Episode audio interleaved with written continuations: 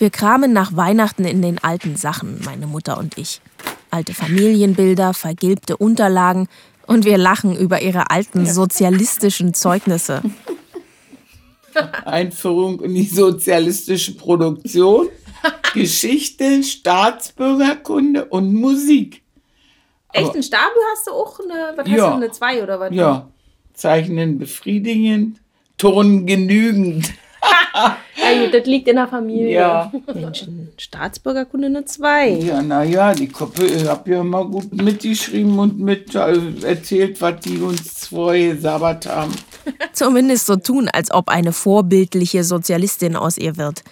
Beim Lernen in der Schule und beim Unterrichtstag in der sozialistischen Produktion zeigte sie ein gutes, ein gutes Verhalten. Verhalten. Sie nahm an den Proben und Auftritten des Schulchores teil, beteiligte sich außerdem jedoch wenig an der gesellschaftlichen Arbeit und ordnete sich nicht immer dem Klassenkollektiv unter. Ist eine ruhige und fleißige Schülerin, die ihre Leistung in einigen Fächern verbessern konnte. An der gesellschaftlichen Arbeit müsste sich so reger beteiligen. Also das war immer so. Ich habe da nicht, ich, ja, seine ruhige Schülerin hier, das neunte genauso. Ja, die gesellschaftliche Aufgaben steht sie inaktiv gegenüber. Sogar inaktiv? Ja. Also ich habe mich da nicht vorher, ich wollte das alles ja nicht, wisst ihr. Ich habe da mit dir gemacht, wenn es sein musste, aber lieber bin ich. Also habe mich gedrückt. Ruhig. Inaktiv. Mit sich selbst, nein, lieber mit einem Buch beschäftigt. So war und ist es meiner Mutter am liebsten. Bis heute. Mensch Mutter, ein halbes Leben in der DDR. Ein Podcast von Katharina Thoms. Folge 5 Schnüffellesen. Lesen. Fast egal was. Hauptsache Lesestoff. Meine Mutter ohne ein Schriftstück in der Hand, undenkbar. Bücher also zentrale Angelegenheit in ihrem Leben. Den Second Screen hat eigentlich meine Mutter erfunden. Als noch niemand drüber geredet hat, da war Fernsehgucken und Zeitunglesen parallel schon Standard bei ihr. Auch Radio und Zeitungslektüre gehen wunderbar zusammen. Man kommt ja auch sonst nicht hinterher. Ein bis zwei Bücher pro Woche sind Standard. Mindestens. Und nur Bücher werden ohne Begleitmusik gelesen, weil Bücher eben wichtig Oft habe ich gedacht, wichtiger als jeder Kerl. Um die soll es auch noch gehen, versprochen, aber erstmal um die wichtigste Sache der Welt. Jetzt hast du ja gestern viele Bücher geschenkt gekriegt. Darüber wollte ich sowieso nochmal mit dir reden, weil Bücher ja schon ein zentrales Thema in deinem Leben sind. Genau. Kannst du dich noch erinnern, wann du damit angefangen hast? Also, dass du so wirklich jetzt nicht nur in der Schule irgendwas liest, sondern. Nee, also auch schon in der Schule. Ich hatte auch schon Buch, wenn ich irgendein Buch hatte, mit in den Pausen gelesen. Bei den anderen war ich deshalb unbeliebt. Die haben mich immer zusammengeschnauzt, weil ich nicht mit ihnen getratscht habe, sondern lieber in der Pause gesessen habe und gelesen habe. Und, und wir haben uns auch gut verstanden, aber die haben immer nur mit den Augen gerollt. Aber wenn ich wieder ein Buch raus, dann habe ich schon gelassen, wisst ihr. Also, und so, aber ich habe also ich habe lieber irgendwo gesessen und gelesen, anstatt da rumzuquatschen. Und, Echt? In der ja, Schule schon? Eigentlich immer, wo ich ein Buch irgendwie gefunden habe und toll fand. Und jede Minute, die ich irgendwie frei habe, muss ein Buch her. Also ich kann nicht da sitzen und in die Gegend gucken. Also das wäre für mich schrecklich. Also ich brauche ein Buch. Also wenn ich irgendwo ich habe gesagt, wenn ich ja nichts mehr zu lesen hätte, dann würde ich auch ein neues Deutschland lesen. also irgendwie ohne was Lesbarem, ich wäre total aufgeschmissen. Also. Aber warum hattet ihr jetzt nicht viele Bücher zu Hause? Naja, das war nicht so. Also das war einfach, weiß ich nicht, also wie Bücher gekauft und so, wurde mal getauscht oder äh, ich weiß nicht, wie wir überhaupt an Bücher gekommen sind. Das ist so, dann war ja Schulbibliothek, da gab es ja dann auch. Und ach so, und dann vom Pfarrer da in der Bibel war auch eine Bibliothek. Also da konnte man auch Bücher leihen aus der Pfarrei. Und da hat man sich dann auch Bücher mitgenommen und mir hat alles gefallen. ob Krimi oder ob äh, Liebesgeschichte oder tolle aus anderen Ländern vor allen Dingen. So andere Lebensweisen, das war natürlich spannend, wie andere Leute leben in anderen Ländern und so. Das war auch eigentlich, ich habe alles gelesen. Und was gab es da in der äh, Pfarrei dann für Literatur? War das dann nur so christliche Erbauung? Nee, nee, da gab es auch richtig tolle, spannende Bücher. Die waren ja auch aus dem Westen, oh, hatten die auch viele Bücher. Siehst du, ich hatte ja auch zwei Westbücher. Ich weiß ja nicht, wo die her hatte, ob die aus in so einem Caritas-Paket waren. So eine Mädchengeschichten hier von Nelly und Tilly. Und die habe ich ja, die waren dann zum Schluss zerlesen. Die habe ich ja so oft gelesen, wisst ihr, so eine, so eine Mädchenromane waren das. Ja, also die, die waren so schon also die, die, die müssen in so einem Caritas-Paket, wir haben ja von der Caritas so Sachenpakete gekriegt. Und naja, und dann gab es diese Hefte, diese aus West-Berlin, die haben ja immer kursiert irgendwo, diese Kitsch-Romane. Und so, also, siehst ja, wo ich im Krankenhaus war, da im, die hatten auch diese Kitsch-Romane, diese 30 Pfennig-Romane. Äh, und äh, die, dann war ja die Schwester kam rein, oh, die sind viel zu jung für sowas, sie dürfen das nicht lesen.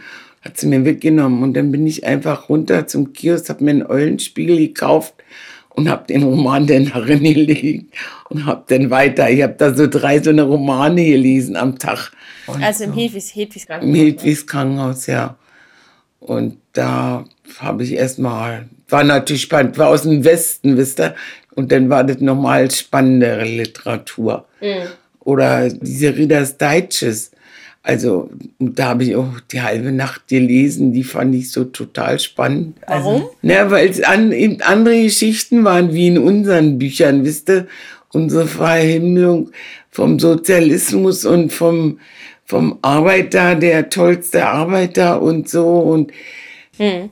Aber äh, hast du, wenn ihr zu Hause die nicht hattet, war das dann auch eine Geldfrage oder hat Omi dann auch gerne, also deine Mutter hat die dann auch gerne gelesen? Die hat auch gerne gelesen. Die hat alles, auch Zeitungen und Fetzen, Zeitungsfetzen, also die hat auch, also lesen war auch ihr Ding. Naja, ja, und früher, wir haben immer, einer hat gelesen, die anderen haben Handarbeit, wir haben uns vorgelesen und so. Oder eben Radio, ich Hörspiele gehört abends. Das war irgendwie, als wir noch keinen Fernseher hatten. Aber dann kam der Fernseher.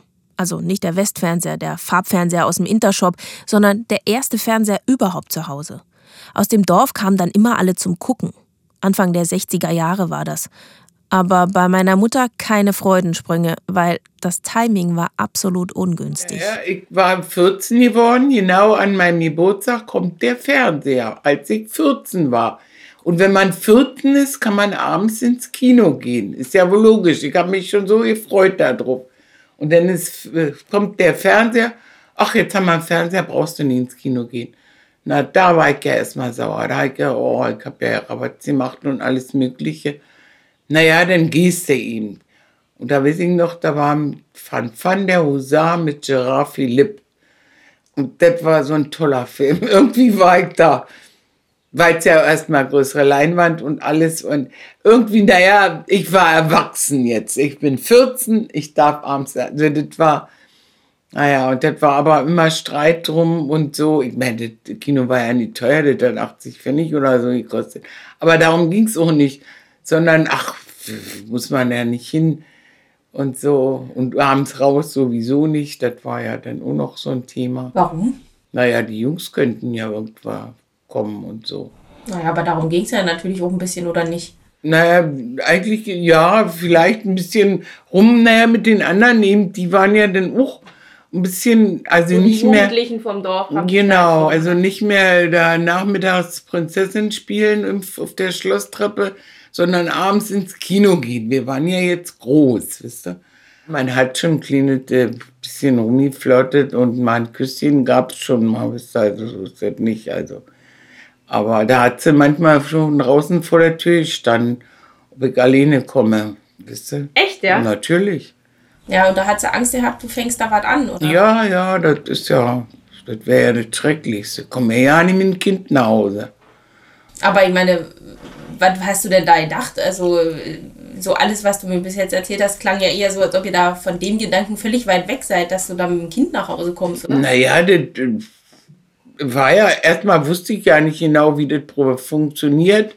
Wir hatten Kinderaufklärung in der Schule, so auch nicht. Und überhaupt und so. Und das war, das ja nicht, also ja nicht im Bereich des Möglichen, aber das war Muttis, naja, weil die ja wahrscheinlich auch so gegangen ist, ist da und so. Und dann, also da hat sie immer Terror gemacht. Das wusste meine Mutter damals aber nicht, wie es ihrer Mutter so ergangen ist, früher, als junge Frau, als Mädchen. Was genau passiert war. Nur irgendwas war passiert. Aber was? Tja, die goldene Regel. Keine Fragen. Also, das war schon eisernes Gesetz. Also, keine Fragen. Und da hatte auch keine zu widersprechen oder nachzuhaken. Meine Mutter nicht, ihre Schwester nicht. Es wurde nicht beredet, wisst ihr, dass man mal aufgearbeitet, so weit gab es nicht. Das war halt so und naja, es war ein da Gutes und da reden wir nicht drüber. Aber wozu? Und da, tja, da decken sich wahrscheinlich die Erfahrungen im Osten und im Westen in der Generation. Bloß keine Fragen fragen.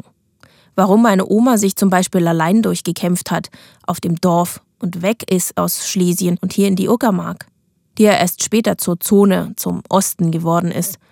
Und da dann mit zwei Töchtern, ohne Vater. Fragen über Fragen. Aber. Ihre Geheimnisse wollte sie lieber für sich behalten.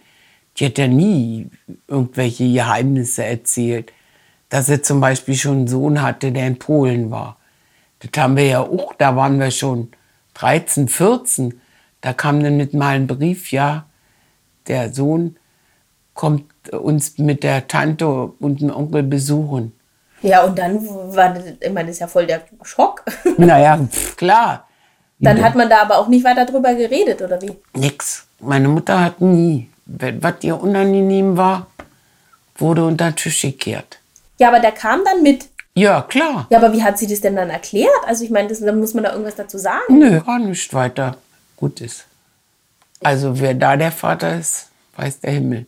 Keine Ahnung. Echt? Das weiß keiner? Nee, den, den hat sie ja schon lange vor dem Krieg. Und den hat sie dann bei der Oma gelassen. Na, und dann ist sie ja weggegangen da. Und der ist dann bei der Oma aufgewachsen. Also die hat sich da auch gar nicht so gekümmert um den. Wie alt war der dann, als sie weg ist? Na, da muss er klein gewesen sein. Ziemlich klein, also wahrscheinlich fast nicht lange nach der Geburt. Ich weiß es nicht genau, ich sage ja. Es wurde nicht geredet. Aber wir, ja, wir haben uns mit dem hier in Süd verstanden. Wir haben ihn ja dann auch später besucht da in Polen. Und war toll. Also wir war war halt so. Also irgendwie, ja. Er wäre auch, glaube ich, gerne nach Deutschland gekommen, aber mit der hat sich da nicht geregt. Also das war. Krass. Ja. Aber da habt ihr mit dem später nie drüber geredet, oder? Wie das für ihn so war. Naja, er war natürlich, obwohl er war glücklich bei seiner Oma. Die hat ihn geliebt, er war nur noch ihr Nesthäkchen. Die anderen waren ja alle groß und raus. Und sie hatte noch so einen, den sie verhätscheln konnte. Also er hat sich wohlgefühlt bei der Oma. Also ich glaube, als Kind wäre er auch nicht gerne, ich weiß nicht, ich glaube, sie wollte ihn sogar mal holen oder so. Aber das wollte er nicht. Also da, und die Oma auch nicht. Die Oma hat gesagt, der Junge bleibt bei mir. Und so. Also das war mhm. so, also er, er war glücklich, also die Oma hat ihn wirklich gut behandelt. Er war dann. Und ihr habt auch, durftet auch nicht nachfragen oder habt auch nicht Nee, haben nicht nachgefragt. Das war irgendwie, wir hätten ja gar keine Antwort gekriegt. Da wussten wir. Bei uns wurde alles totgeschwiegen. Ich weiß auch heute nicht, was meiner Oma wirklich passiert ist und was das eigentlich genau heißt. Ja, wahrscheinlich auch so gegangen ist. Wie es ihr ergangen ist in den 30ern auf dem oberschlesischen Dorf, als sie in Stellung war bei einer fremden Familie also angestellt als Dienstmädchen. Red nicht drüber, was soll das und so.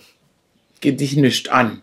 Mhm. Sei nicht so neugierig. Mhm. Und so. Also, und dann hast du auch nicht, wenn du das öfter hörst, dann fragst du auch nicht mehr, dann dann suchst du dir selber Antworten, wenn du trotzdem neugierig bist. Und das war sie, meine Mutter, weil sie hat ja selbst jahrelang mit ihrer Schwester und Mutter allein gelebt. Wer ihr Vater war?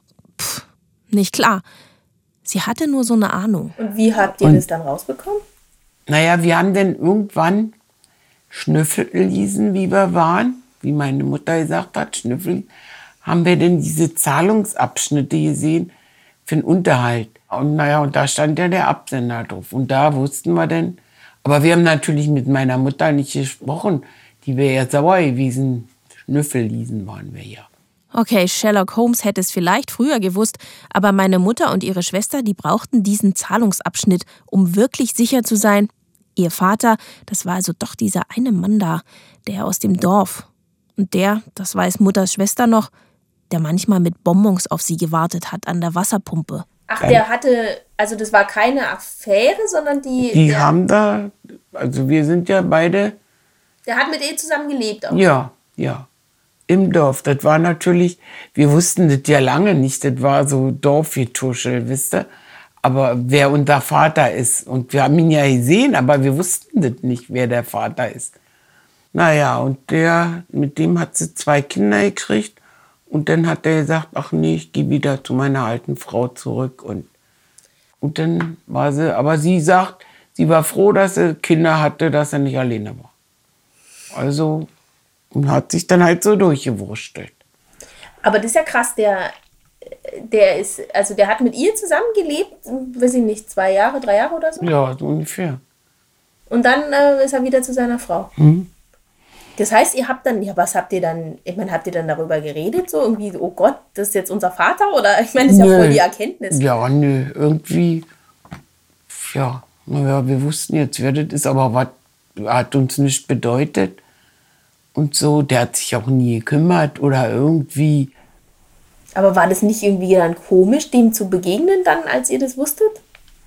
Irgendwie, ich kann mich, ich kann mich an den überhaupt nicht erinnern. Das ist, dass der irgendwelchen Eindruck auf mich gemacht hat. Ich wüsste ja nicht von dem. Irgendwie ein bisschen unheimlich auch. Und ich will mir gar nicht vorstellen, wie schrecklich so ein Dorfgetuschel erstmal für meine Oma war. Kein Wunder, dass die so knallhart war. Streng, verschwiegen. Also was das angeht. Aber ganz allein konnte oder wollte sie dann vielleicht auch nicht auf diesem Dorf bleiben. Irgendwann war jedenfalls ein neuer Mann da.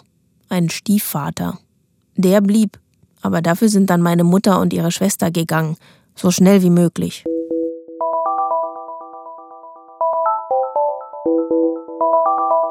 Und, was lerne ich jetzt daraus? Ungeordnete Familienverhältnisse hat irgendwie Tradition bei uns. Denn da bin ja noch ich und mein Vater. Ja, wie war denn das dann eigentlich? Ich meine, du warst ja dann alleine und hast du dich dann nach neuen Männern wieder umgeguckt oder wie, wie lief das dann? Hast, naja. du, hast du Leute kennengelernt überhaupt? Hattest du überhaupt die Zeit dazu? Naja, klar, ich, ich bin dann, das war ja eine ganze Truppe. Die haben uns immer mitgenommen, da haben wir Ausflüge gemacht, da waren auch Männer, ja.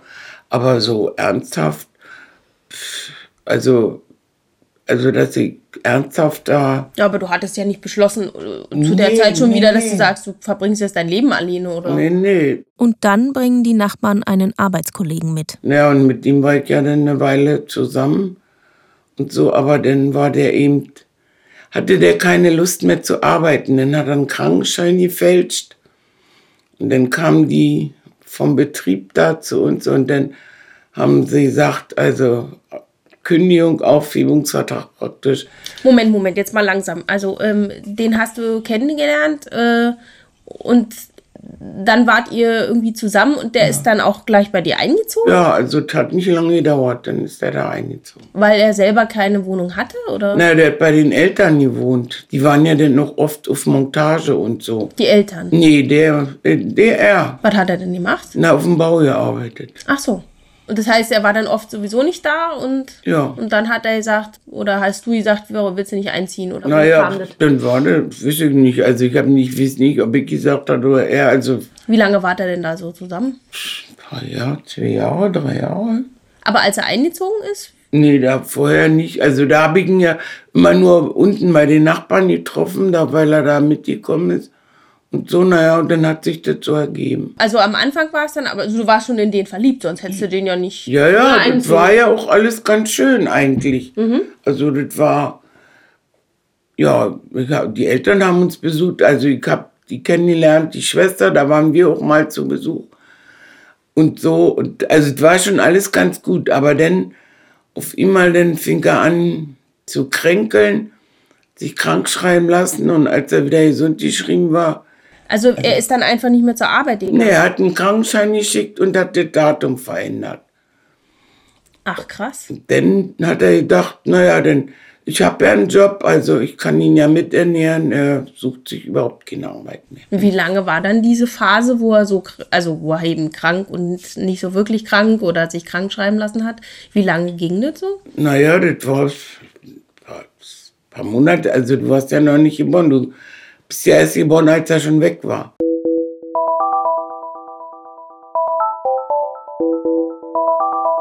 Das dann das nächste Mal bei Mensch Mutter, ein halbes Leben in der DDR. Ein Podcast von Katharina Thoms.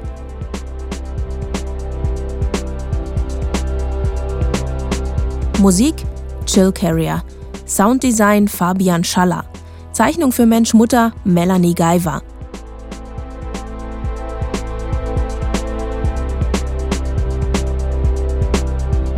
Mensch Mutter findet ihr im Netz unter menschmutter.de mit A und genauso auch auf Twitter, Instagram und Facebook unter Menschmutter.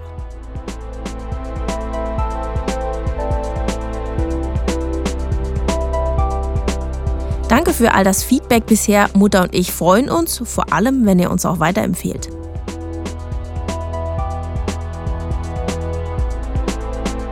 Aber hast, also war dir klar, du willst auf jeden Fall noch ein Kind. Ja, auf alle Fälle. Also eins allein quasi reicht nicht. Ich wollte unbedingt noch ein Kind.